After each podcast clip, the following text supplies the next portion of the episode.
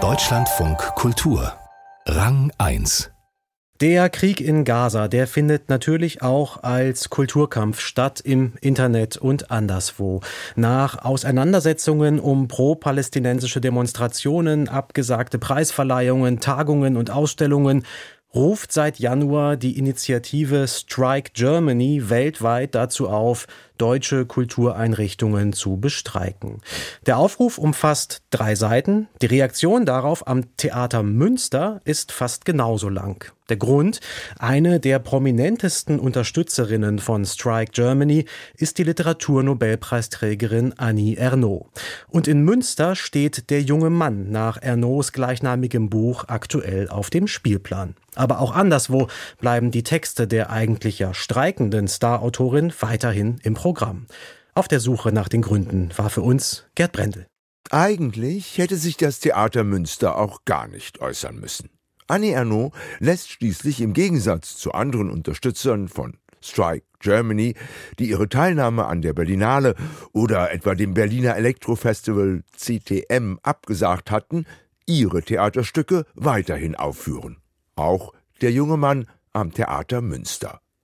Warum also die Stellungnahme? Wenn man diesen Aufruf liest, dann äh, fällt einem ja diese sehr zugespitzte Polemik auf. Es fällt einem auf, wie einseitig da argumentiert wird, wie mit ähm, haltlosen Vorwürfen umgegangen wird. Erklärt Schauspieldirektor Remsi Al-Khalsi im Zoom-Interview. Und wenn eine Autorin, deren Werk wir aufführen, sich da so positioniert, dann fühlen wir uns schon aufgerufen, was heißt denn das für uns? Für Al-Khalsi heißt das, sich klar zu distanzieren von den haltlosen Vorwürfen. Es ist ein Aufruf, die mccarthyistischen Maßnahmen deutscher Kultureinrichtungen zurückzuweisen, die die freie Meinungsäußerung einschränken, insbesondere den Ausdruck von Solidarität mit Palästina. Heißt es im Strike Germany Aufruf.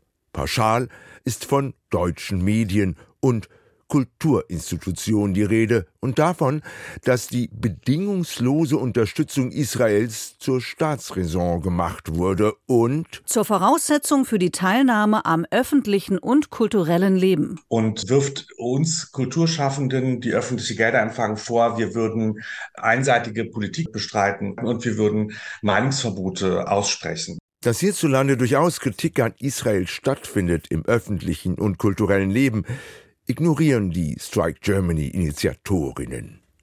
Auf der anderen Seite die abgesagten Tagungen, Ausstellungen, Preisvergaben, die der Text nennt, gehören auch zur deutschen Realität vor und vor allem nach den Terrorattacken der Hamas. Diese Realität beobachtet auch Andreas Beck mit Sorge Intendant des Münchner Residenztheaters. Noch ein Haus, an dem ein Stück von Annie Ernaux, Erinnerungen eines Mädchens, weiterhin gespielt wird. Von Regeln, wie der Resolution des Bundestags, keine BDS-nahen Künstler, Künstlerinnen zu unterstützen oder dem jüngsten Vorstoß des Berliner Kultursenators, Förderung von einem Bekenntnis gegen Antisemitismus abhängig zu machen, hält Beck nicht viel. In dem Moment, wo ich Checklisten erfülle und das zu einer Form von irgendwie Subventions- oder dann eben auch Staatspolitik mache, da werde ich ein bisschen unruhig. Nicht nur Beck.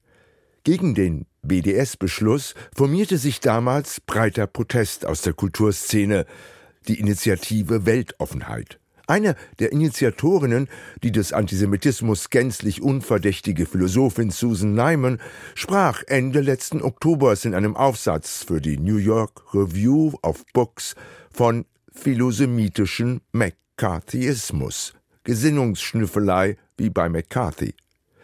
McCarthyismus beklagen auch die Strike Germany Autorinnen. Allerdings stellen sie dann die falsche Behauptung auf. Deutsche Institutionen haben den Beschluss ohne Widerspruch akzeptiert. Zurück zur Stellungnahme des Theaters Münster. Enttäuscht ist Al-Khalsi von Ernauxs Unterstützung vor allem deswegen, weil Strike Germany die deutsche Erinnerungskultur als repressives Dogma brandmarkt. Natürlich ist das Thema Antisemitismus in Deutschland nochmal ein anderes als woanders. Wenn es um Israel geht und möglichen Antisemitismus, müssen wir uns nochmal befragen, mit wem wir uns da zusammentun und mit wem nicht. Sagt der Schauspieldirektor.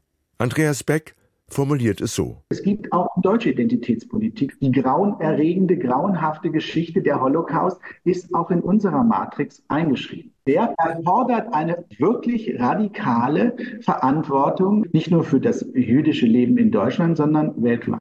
Auch deshalb plädieren die beiden Theaterleute für mehr Debatten und dafür ein Werk unabhängig von den politischen Äußerungen seines Autors oder seiner Autorin zu würdigen. Das Werk steht für sich und seine Integrität. Und deswegen wollten wir das auch unbedingt aufführen. Und das finde ich auch richtig. Und wir wollten damit gleichzeitig auch zeigen, wenn wir die Autorin und ihr Werk ernst nehmen, vor allem ihr Werk ernst nehmen, dann machen wir eben nicht sowas wie Cancel Culture, was uns vorgeworfen wird. Die Initiatorinnen von Strike Germany haben sich für das Gegenteil entschieden, für Cancel German Culture statt für den offenen Streit. Aber der, der Streit ist nötiger denn je.